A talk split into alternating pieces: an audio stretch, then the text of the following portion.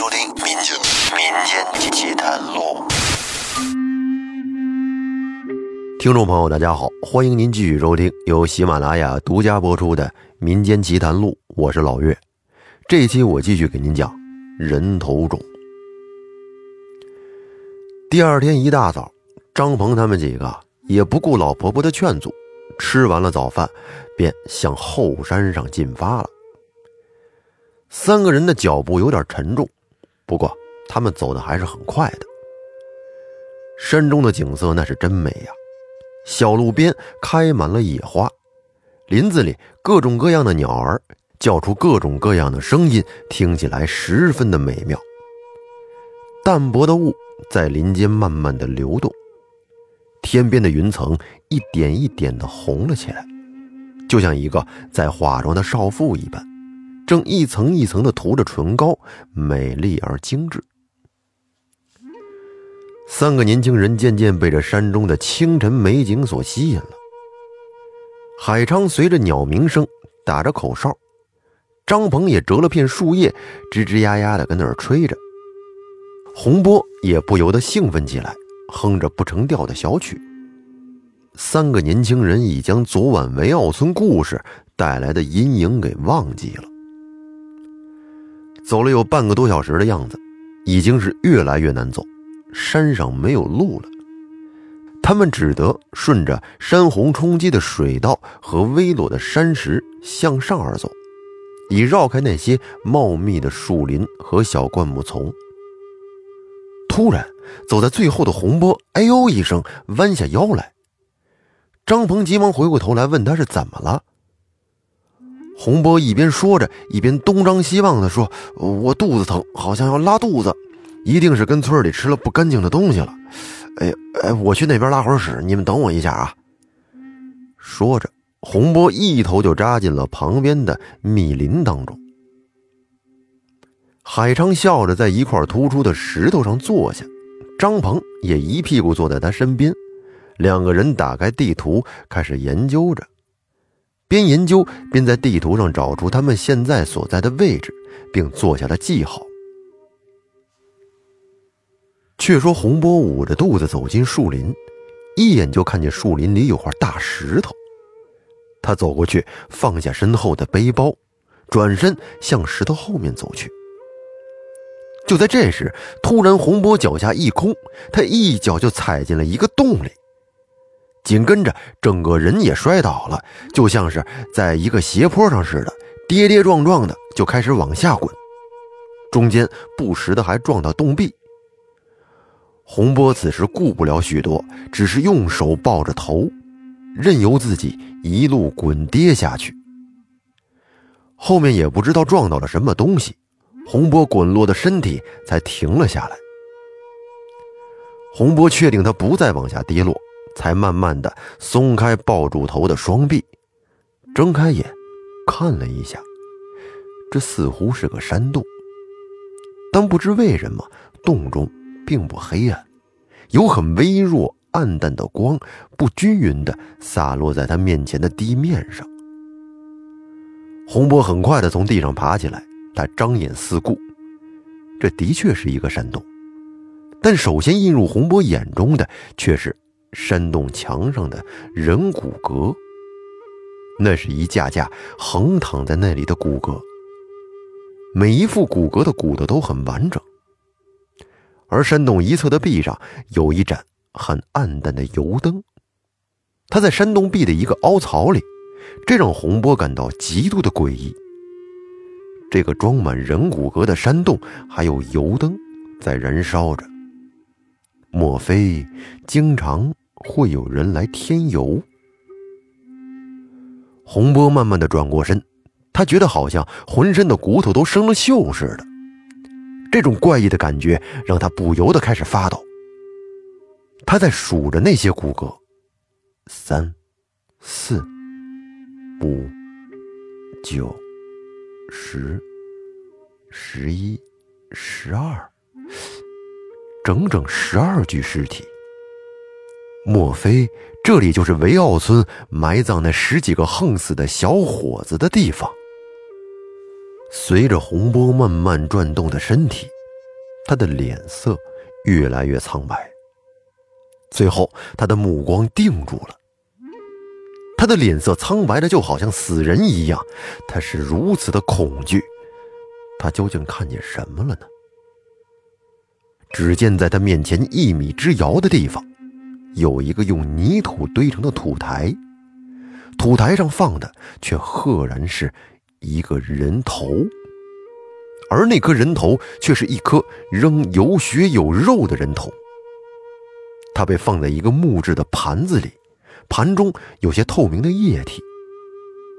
透过那液体，洪波可以看见那颗人头的景象，似乎这颗人头是被从景象上切下来的。在切口处，还可以看见皮肤和连着的肌肉微微的向外翻起。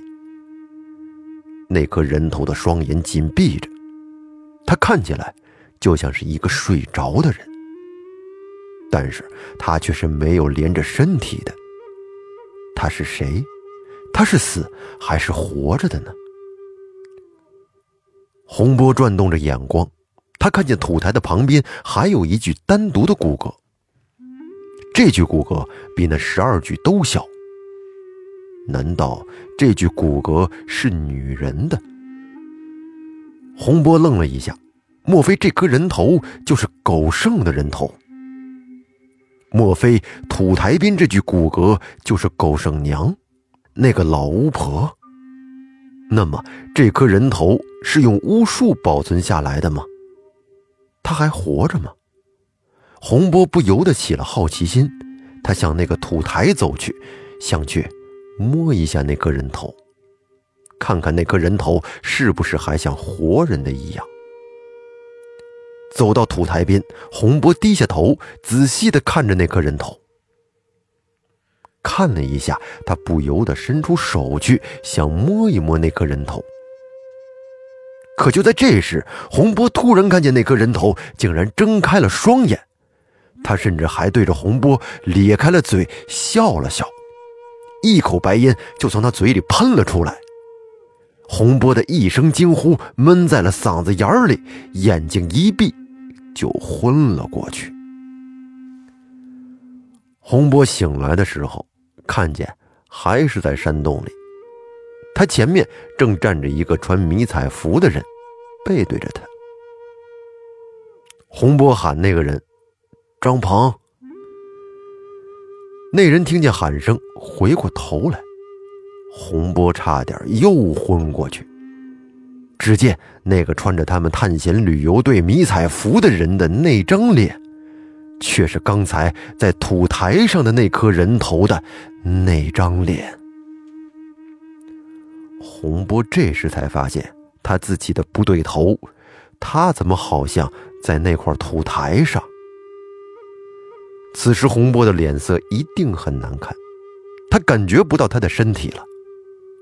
然后他一低头，就看见他面前的那个木盘和那个土台。他看不见自己的状况，但是他现在可以想象出那种情况：他的头被放在了那个土台的木盘上，而他的身体却正是那颗人头下面连接着的那个穿迷彩服的身体。这就是老巫婆的巫术。洪波闭上了眼，问道：“你是狗剩？”“嘿嘿，你知道狗剩？”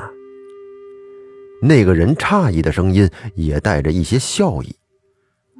洪波想点头，却发现他自己已经连这个最简单的动作也做不了了。于是他只能说：“是。”我昨晚在你们村过的夜，我听说了那个故事。那人听到这儿笑了，呵呵呵。那你知道铁蛋儿吗？我告诉你，我是铁蛋儿。洪波愣了，你是铁蛋儿？哎呀，你知道了故事的前一半，却还不知道故事的后一半。我告诉你吧。狗剩他娘想用巫术救他的儿子，他首先想到的是用那十二个横死鬼的尸体来代替他儿子被野物吃了的身体。铁蛋说着，向那十二具骨骼努了努嘴。他偷走狗剩的头，在山上等着十二个横死鬼被埋下。可是那时天还很热，加上做法事，等埋人的那帮人都走后，老巫婆就找到了这个埋葬地。那十二具尸体已经开始腐烂，老巫婆只好另外想办法。她用巫术把狗剩的头保存了下来，又在这个洞里做了法，让这个洞成为了一个巫洞。然后她用了所有的生命下了一个巫术：如果有人掉进这个洞里，他只要好奇地走到离狗剩的头一尺以内。狗剩就会用巫术换下这个人的头，而自己的头则长在这个人的身体上，就像刚才我和你一样。后来老巫婆死了，村子里有人无意中掉下洞来，狗剩就换下了那个人的头。那个人就是我爹，因为我爹和狗剩都是维奥村人，有着骨血关系。狗剩临走时就把巫术的施法交给了我爹。后来不断掉落这里的人都是我们同村的。既然你也知道了这个事儿，我就告诉你这个巫术的施法吧。你就慢慢的在这儿等着有人来找你吧。铁蛋说着就把巫术的施法告诉了洪波，可是洪波愣愣的望着他。我没有听清，你过来再说一遍。铁蛋向前走了两步，又说了一遍。我还是不太清楚，你可以再走近一点告诉我吗？洪波一脸的恳求。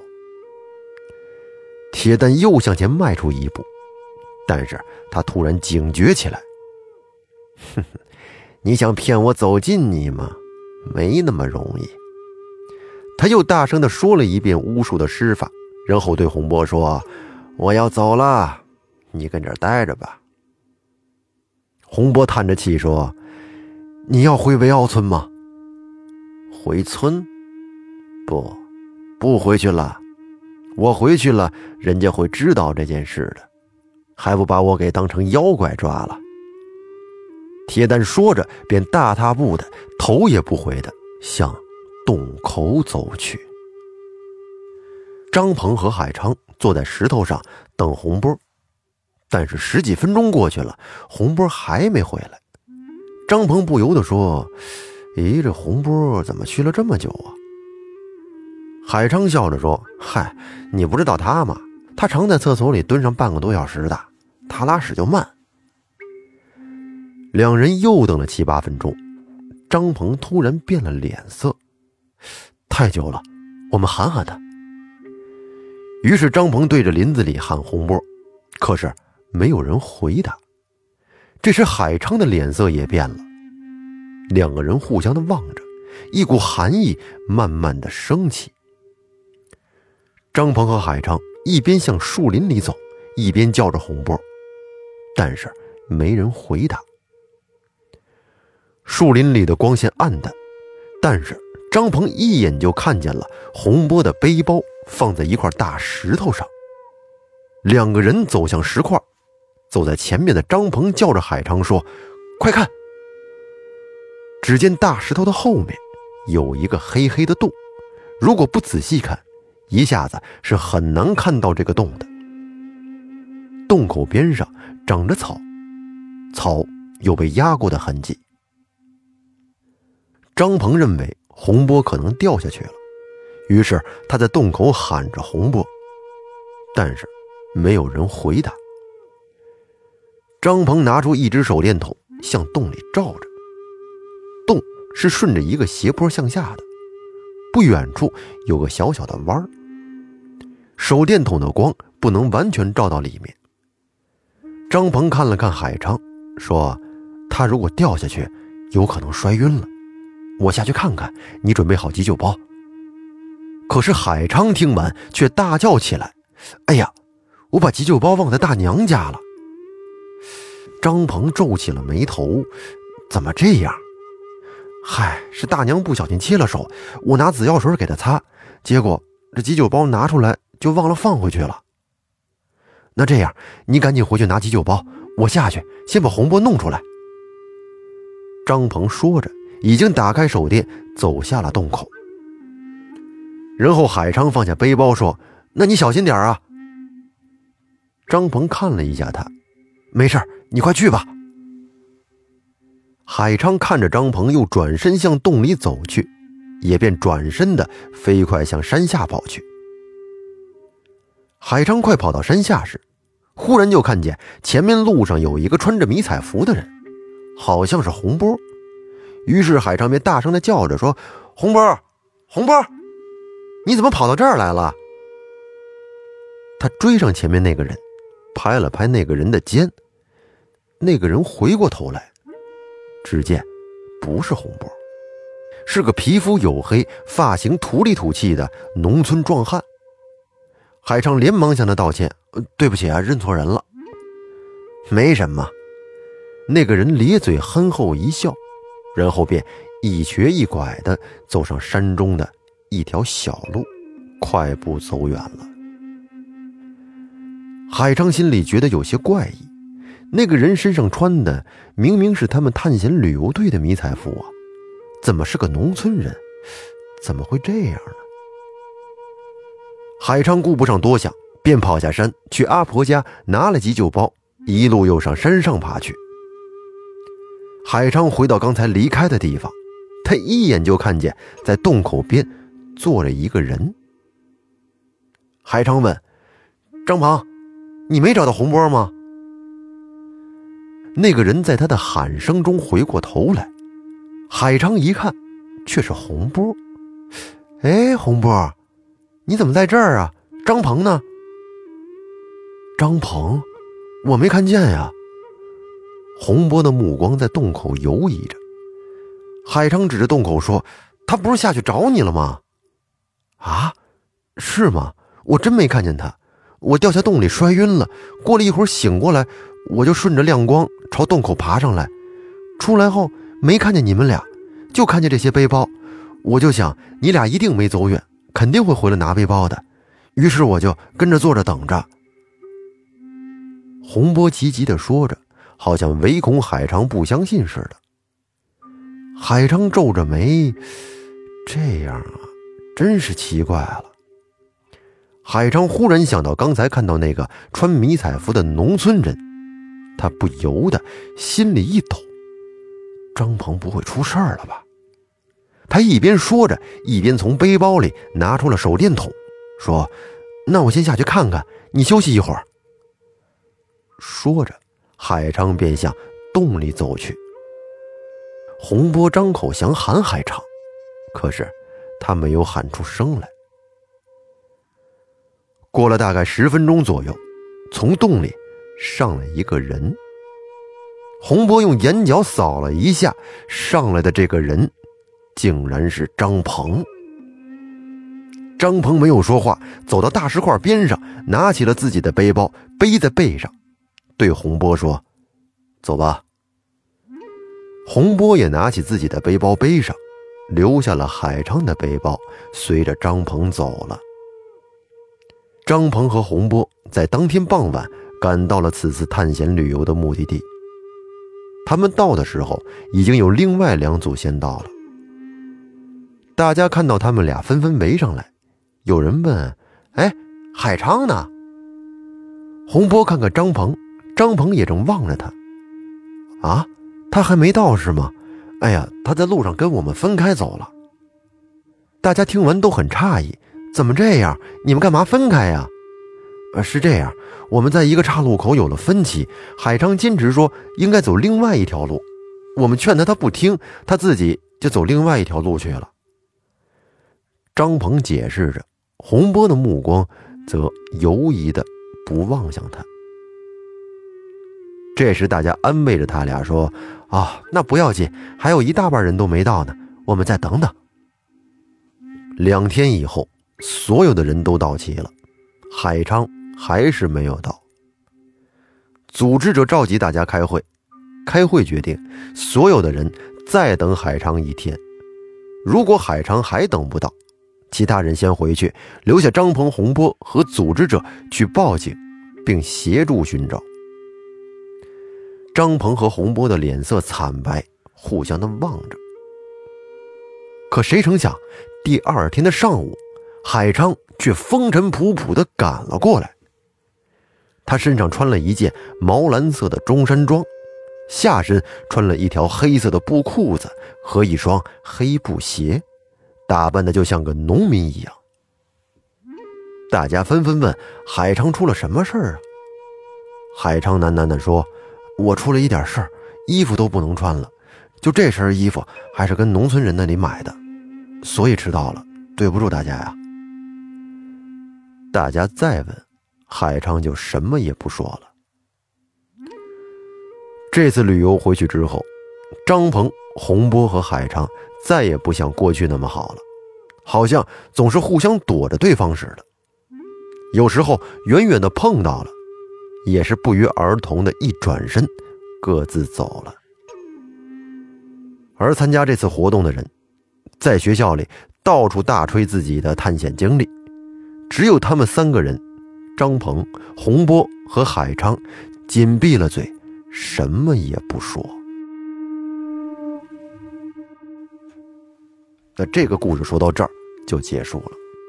这就是人性啊，人性在骨子里边都是自私的。当你想到你要永远的困在那个山洞里时，甭管进来的是谁，你可能也会把它替换下来。这个故事我觉得挺好，很现实，也很残酷，还有一点恐怖。那这期节目我们就说到这儿吧，感谢大家的收听，我们下期再见，拜拜。